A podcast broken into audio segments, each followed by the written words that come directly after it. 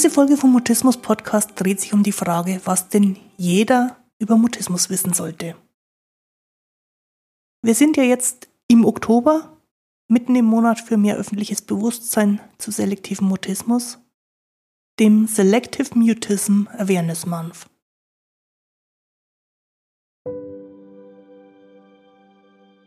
Ich bin Christine Winter und ich hatte selektiven Mutismus, bis ich Mitte 30 war. Heute unterstütze ich andere beim Mutismus verstehen, die Erwachsenen, die ihre Sprechblockaden hinter sich lassen wollen, die Eltern von mutistischen Kindern und natürlich auch die Profihelfer. Mutismus bedeutet, dass Kommunikation nicht geht, obwohl du eigentlich schon sprechen kannst, aber je mehr du es willst, desto weniger geht es. Mutismus ist das medizinische Wort für psychisch bedingte Sprechblockaden. In dieser Folge vom Mutismus Podcast geht es um die Vorschläge, die Betroffene haben, um das öffentliche Bewusstsein zu schärfen. Und ich plädiere dafür, dass die Infos so einfach wie möglich formuliert werden. Und ganz viele Sachen, die uns Insider interessieren, sind für die Öffentlichkeit gar nicht relevant. Los geht's, lass uns über Sprechblockaden reden. Für diese Folge habe ich ein bisschen recherchiert im Vorfeld und an verschiedenen Stellen Betroffene gefragt, was müsste denn aus deiner Sicht jeder vom Mutismus verstehen? Also wirklich jeder, auch der Mann vom Paketdienst oder die Frau in der Supermarktkasse. Ich habe dabei gemerkt, dass das nicht so einfach zu beantworten ist und habe das als recht beruhigend empfunden, weil ich die Antwort darauf auch schwierig finde. Viele Ideen aus dem Kreis der Betroffenen sind in die Richtung gegangen, dass alle mal nachfühlen müssten, wie es uns die ganze Zeit geht. Beim näheren Hinsehen wird aber recht schnell klar, das würde wohl keinem weiterhelfen. Wenn alle hilflos sind, ist niemandem geholfen. Und abgesehen davon glaube ich auch, dass es nicht einfach möglich ist, Menschen, die es nicht kennen, in das Gefühl eines Mutisten hineinzuversetzen. Wenn wir mit Leuten über Blockaden reden, dann können viele ein Stück weit hineinspüren, was das ist. Aber wirklich erfahren und in der Gänze nachvollziehen können es wahrscheinlich nicht alle. Andere Antworten auf meine Frage nach notwendigem Allgemeinwissen über Mutismus sind in die Richtung gegangen, dass Menschen Tipps bräuchten, wie man Blockaden löst. Oder anders formuliert aus der betroffenen Sicht, wie kann man mir denn helfen, wenn ich hilflos werde? Und auch das haben wir hinterfragt, ob es eine Info ist, die wirklich jeder parat haben sollte. Und vielleicht wäre das tatsächlich eine gute Idee, aber nicht speziell bezogen auf Mutismus, sondern eher als allgemeinerer Hinweis darauf, dass jeder Mensch immer mal wieder Momente von Hilflosigkeit hat und sich erstarrt fühlt. So ungewöhnlich ist das nämlich gar nicht. Viele Menschen erleben eine kurzzeitige Blockade, wenn ihre Aufgaben sie überwältigen. Und wenn das jemandem häufig passiert, dann nennen die das Aufschieberitis oder als Fremdwort, weil es dann schicker klingt, Prokrastination. Und manche machen die Erfahrung auch in der Kommunikation und bezeichnen sich selber dann als nicht schlagfertig genug, oder in der etwas unfreundlicheren Variante als verklemmt. Gelegentlich schildern Leute, dass sie in Momenten von großem Stress in sich selber nur noch Leere empfinden oder gar nichts mehr fühlen können. Und auch das ist ein Aspekt von der Blockade. Denn wenn man keinen Zugang zu den eigenen Gefühlen mehr hat, kann man beispielsweise keine Entscheidungen mehr treffen.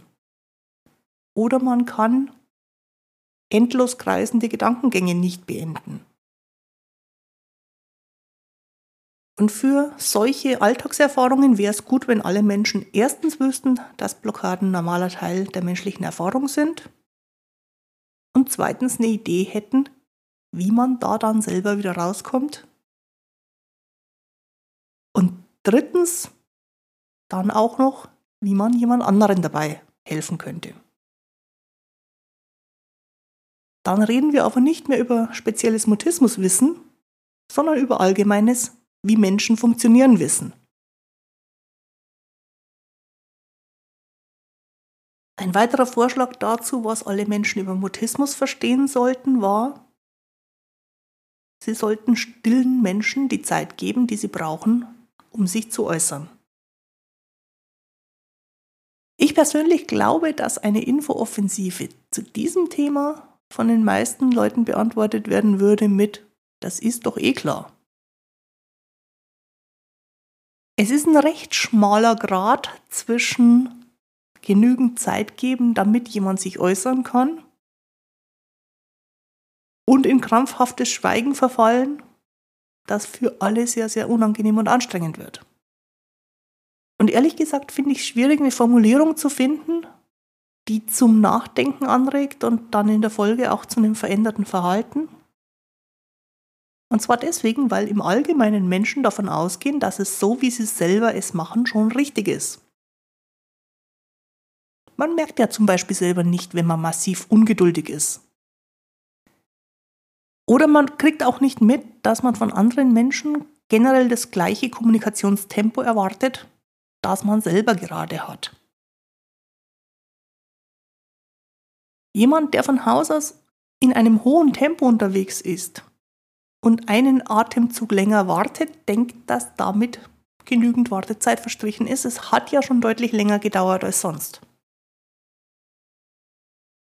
Und ich vermute, dass deswegen der Wunsch von Mutisten, man möge ihnen die geeignete Spanne an Zeit geben, ohne sie bloßzustellen, schwierig zu erfüllen ist.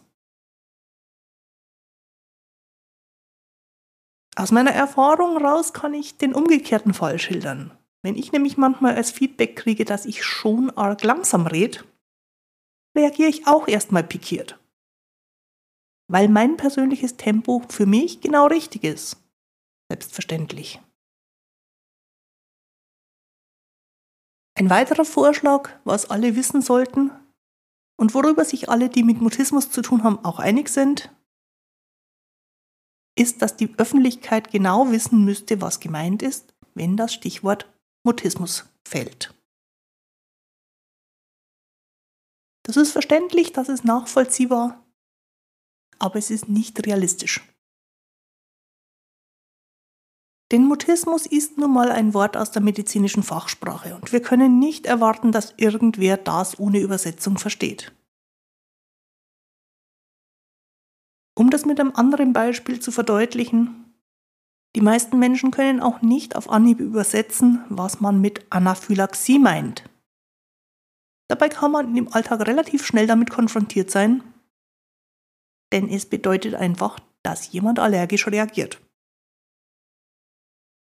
Du merkst, mit ein paar allgemeinverständlichen Worten kann man so einen Medizinbegriff, jedenfalls für uns Alltagsanwender, den Schrecken nehmen. Ich finde es deswegen unglaublich wichtig, dass wir immer wieder üben, eine gute, verständliche Übersetzung für das Wort Mutismus zu formulieren.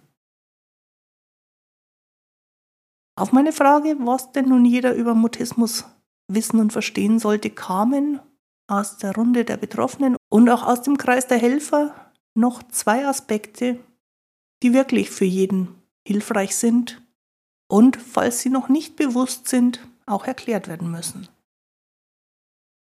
Erstens, ein Mutist würde sprechen, wenn es möglich wäre.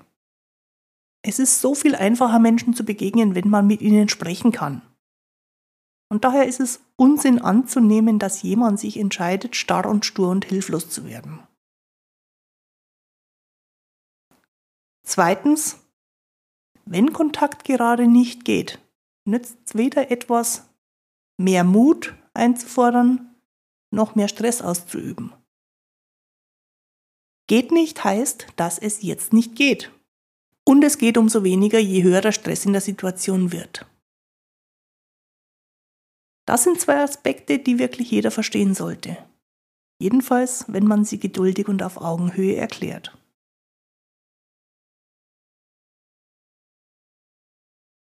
Mein Fazit aus meiner Frage und aus den Antworten, die ich dazu bekommen habe, ist, vieles, was für uns Insider interessant oder relevant ist, muss nicht jeder verstehen. Und wenn wir trotzdem versuchen, es für alle klar zu machen, ist die Gefahr groß, dass alle davon überfordert oder genervt sind. Ein paar wenige, einfache Infos sollten wir aber immer wieder gerne teilen. Punkt 1. Mutismus ist, wenn Reden nicht geht, obwohl man es will.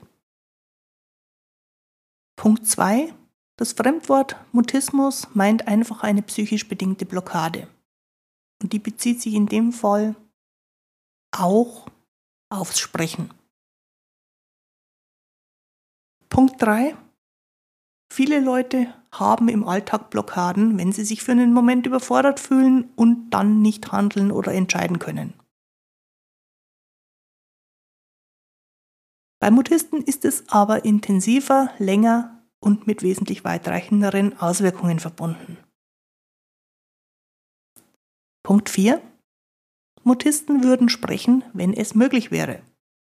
Sie können es ja, nur eben nicht immer und überall.